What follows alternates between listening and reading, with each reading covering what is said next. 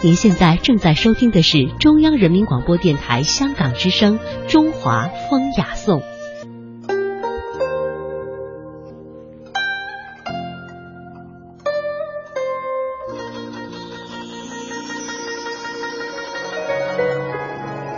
欢迎大家在半点之后继续停留在《中华风雅颂》。在今天节目的后半时段呢，我们继续走入孔子学堂，来了解成语知多少。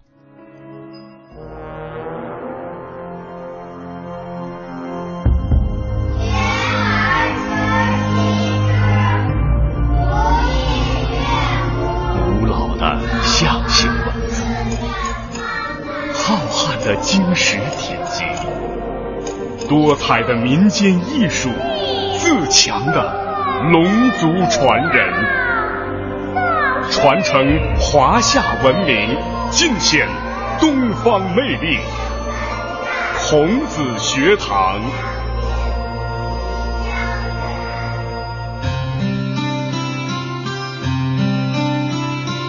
各位好，欢迎来到孔子学堂，成语知多少？现在的中国影视圈啊，爱评个四大天王、四小花旦之类的。其实呢，在中国历史上最有名的当属四大美女了，那就是西施、貂蝉、王昭君和杨贵妃。今天呢，我们要说的第一个成语就是和西施有关。西施到底是何许人也？西施啊，原来还真的姓施，名叫夷光。春秋时期呢，出生在今天浙江的诸暨。这个西施啊，天生丽质。当时呢，越国被吴国打败之后，称臣于吴国，而越王呢，勾践也是卧薪尝胆，正在谋划着怎样报仇雪耻。后来的事情大家都知道了，在国难当头之际呢，西施是忍辱负重，以身许国，由越王勾践呢献给了吴王夫差，成了吴王最宠爱的妃子，把吴王是迷惑的众叛亲离，无心于国事。也是为勾践的东山再起呢起到了重要的掩护作用。用我们今天的话来说，西施是相貌美，心灵更美，这一般人还真是比不上。不过啊，还真有着不知天高地厚又缺乏自知之明的人，以为只要跟西施学一学，自己也就一样可以漂亮了。东施效颦。春秋时代，越国有一位美女，名叫西施。无论举手投足还是音容笑貌，样样都惹人喜爱。西施衣着朴素，只需要略用淡妆，无论走到哪里都能够赢得很多人的注目礼。没有人不惊叹她的美貌。西施很早以前就患有心口疼的毛病，只要她一犯病。就会拿手捂住胸口，并且皱起双眉，好像很痛苦的样子。不过，在别人看起来，即便她这样，还是很漂亮，而且因为生病，反而更显出一种娇媚柔弱的女性美。所以，当她从乡间走过的时候，那些乡野农夫都停下手中的挑担。站在那里，睁大眼睛，呆呆的看着他。附近另一个村子里有一个丑女子，名叫东施。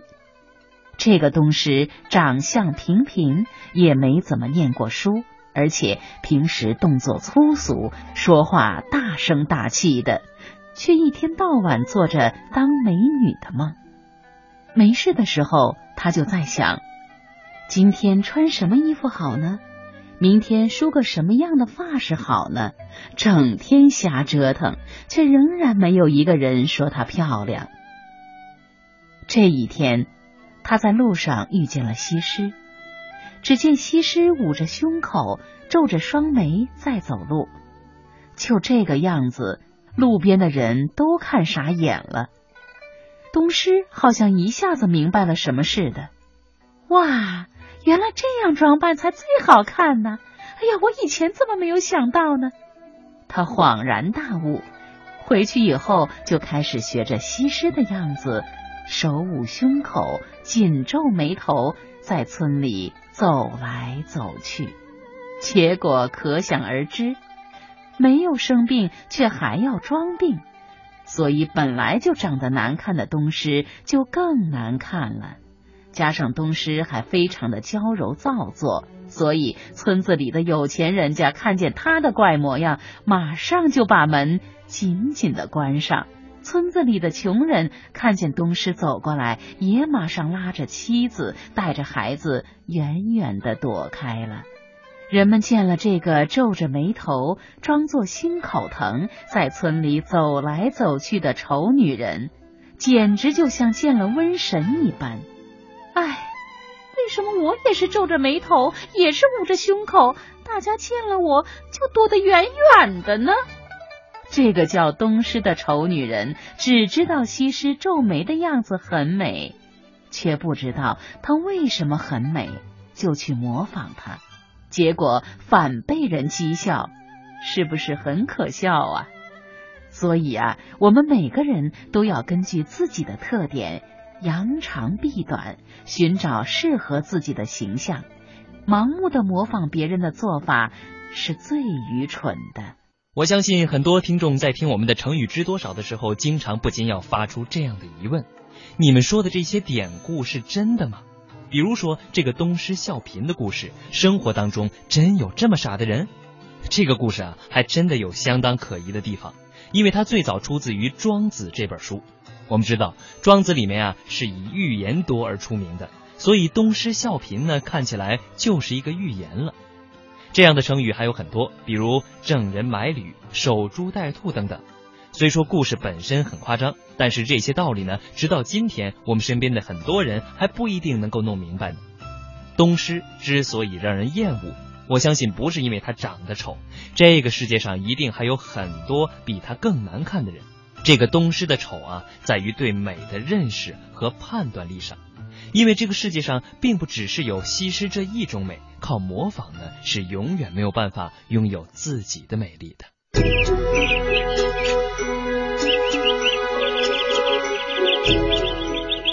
眠不觉晓，处处闻啼鸟，夜来风雨声。成语知多少？成语知多少？让我们一起欢度快乐的成语时光。覆水难收。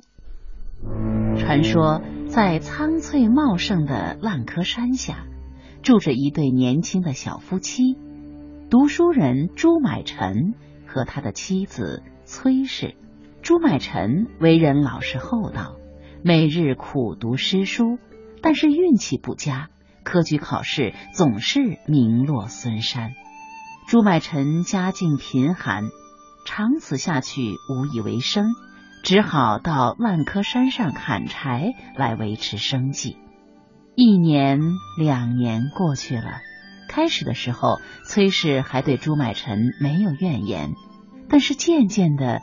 崔氏对这种清苦的生活有些不耐烦了，她从心里看不起丈夫那副穷酸的样子，脾气也越来越坏，说话越来越尖酸刻薄。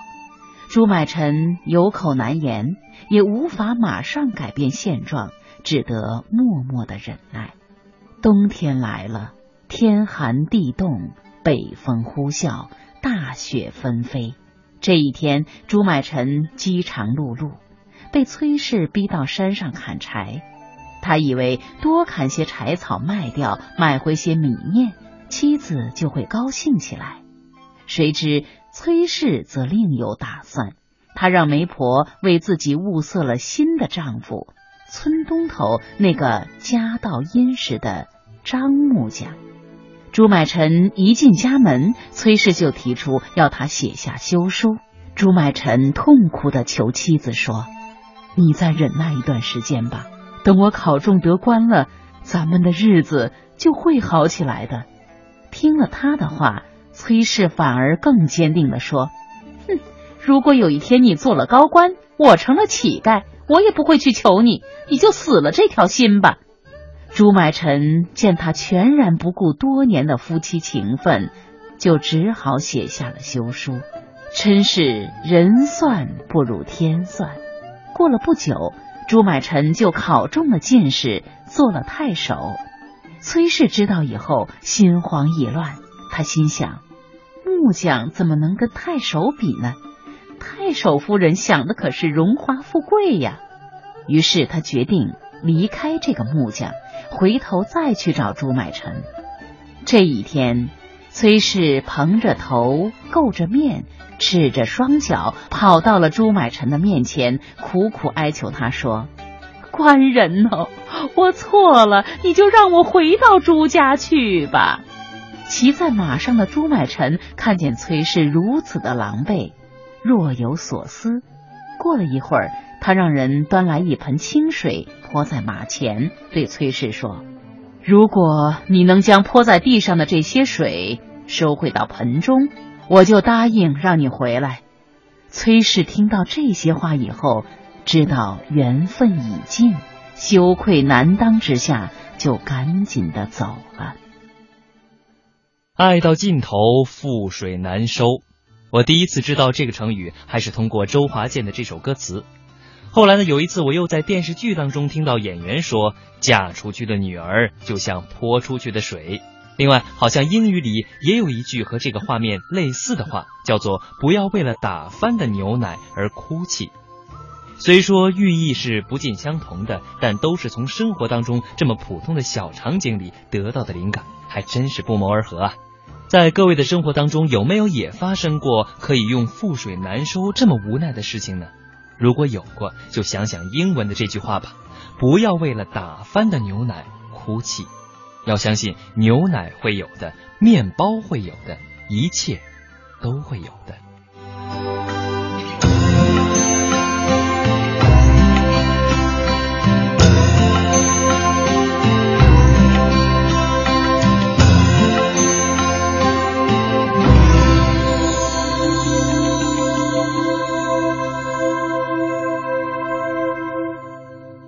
分道扬镳。南北朝的时候，北魏有一个名叫袁齐的人，他很有才能，屡建功勋，连皇帝都非常敬重他，封他为河间公。袁齐有一个儿子叫袁志，袁志聪慧过人，饱读诗书，是一个有才华但却很骄傲的年轻人。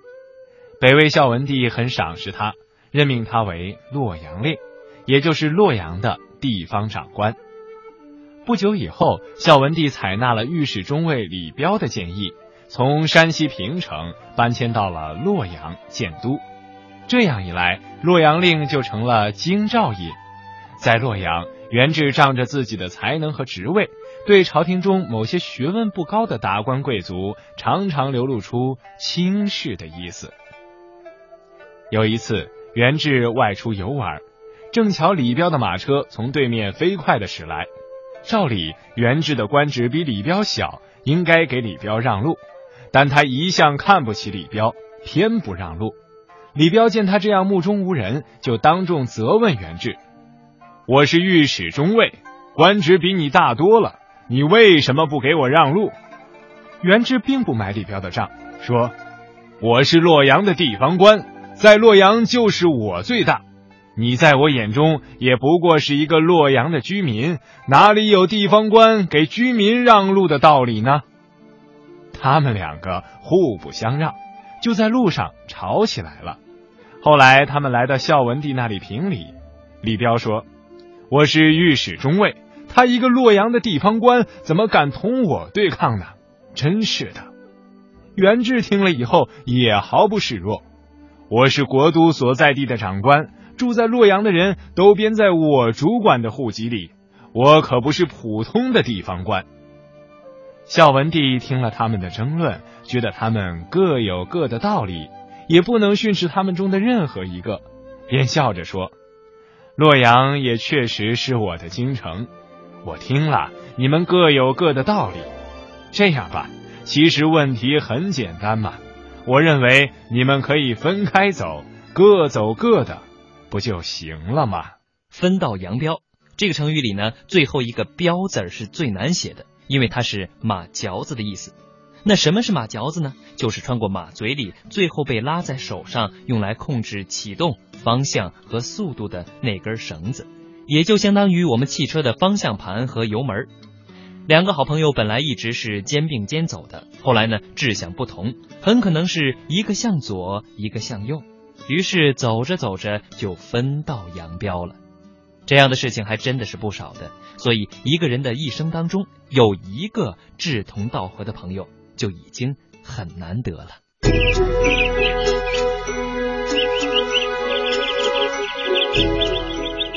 眠不觉晓，处处闻啼鸟。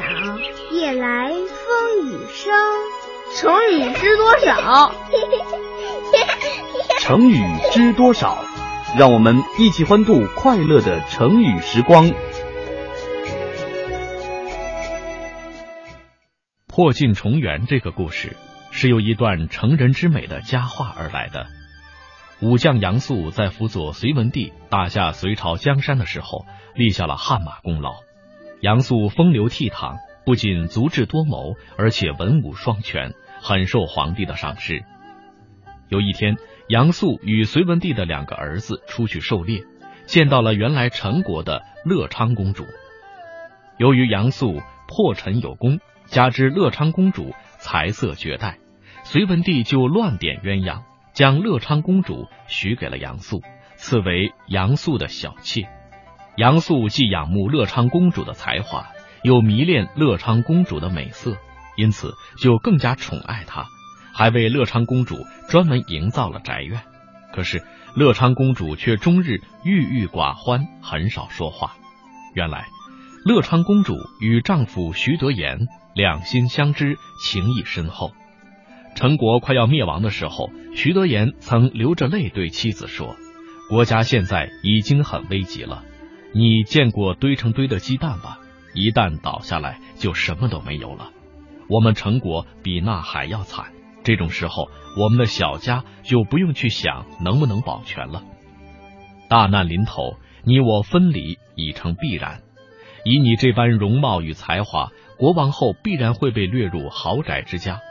我们夫妻长久离散，天各一方，唯有日夜相思，梦中神会。倘若老天有眼，不割断我们今世的这份情缘，你我今后就一定会有相见之日。所以，我们应当有个信物，以求日后相认重逢。说完，徐德言就把一枚铜镜一劈两半，夫妻二人各藏半边。徐德言又说：“如果你真的被掠进富豪人家，就在明年正月十五那天，将你的半片铜镜拿到街市去卖。倘若我也幸存人世，那一天就一定会赶到街市，通过铜镜去打听你的消息。”好容易盼到第二年正月十五，徐德言经过千辛万苦，终于赶到街市上，果然看见一个老头在叫卖半片铜镜，而且价钱昂贵，令人不敢问津。徐德言一看半片铜镜，知道妻子已有下落，禁不住眼泪直往下掉。他不敢怠慢，忙按老者要的价给了钱，又立即把老者领到自己的住处。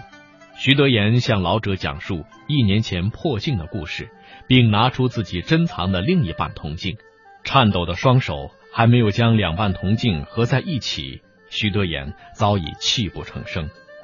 麦姓老人被他们的夫妻深情感动得热泪盈眶，他答应徐德言，一定要在他们之间传递消息，让他们夫妻早日团圆。于是，徐德言就着月光题了一首诗，托老人带给乐昌公主：“镜与人俱去，镜归。”人不归，无复嫦娥影，空留明月辉。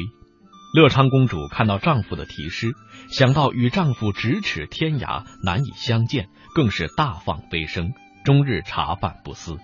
杨素看在眼里，经过再三盘问，才知道了其中情由，也不由得被他二人的真情深深打动。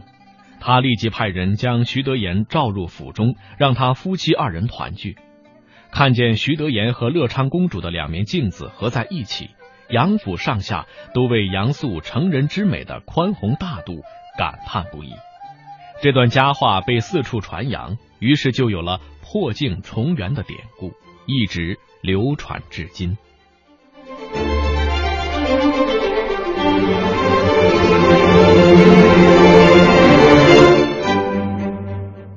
破镜重圆这个成语听上去很美吧？但是一定要记住了，千万别用错了。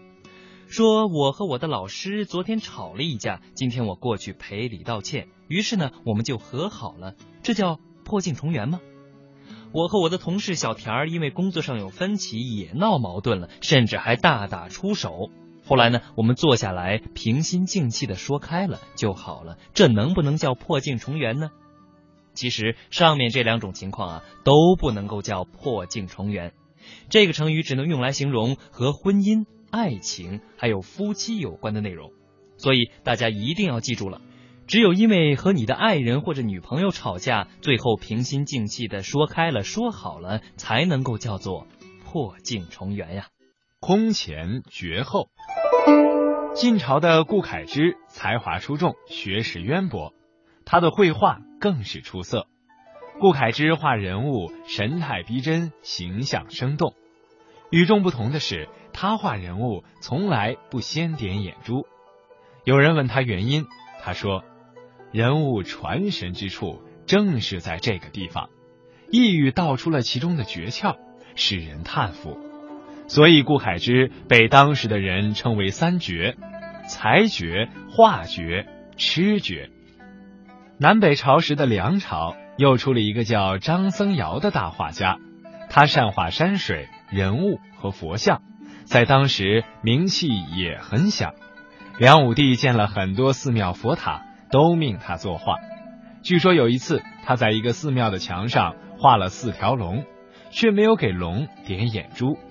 旁人问他为什么不点上眼珠，他说：“恐怕点了眼珠，这些龙会破壁飞去。”众人不信，坚持要他试一试，他便点了两条。这下可好，两条龙果真飞走了。到了唐朝，又出了个更有成就的画家，叫吴道子。他的山水佛像画闻名一时，而且写的一手好字，有书圣之称。据传说，他曾为唐玄宗画巨幅嘉陵江图，几百里山水竟在一天内画好了。他在景玄寺中画了地狱变相图，不画鬼怪，却感觉阴森逼人。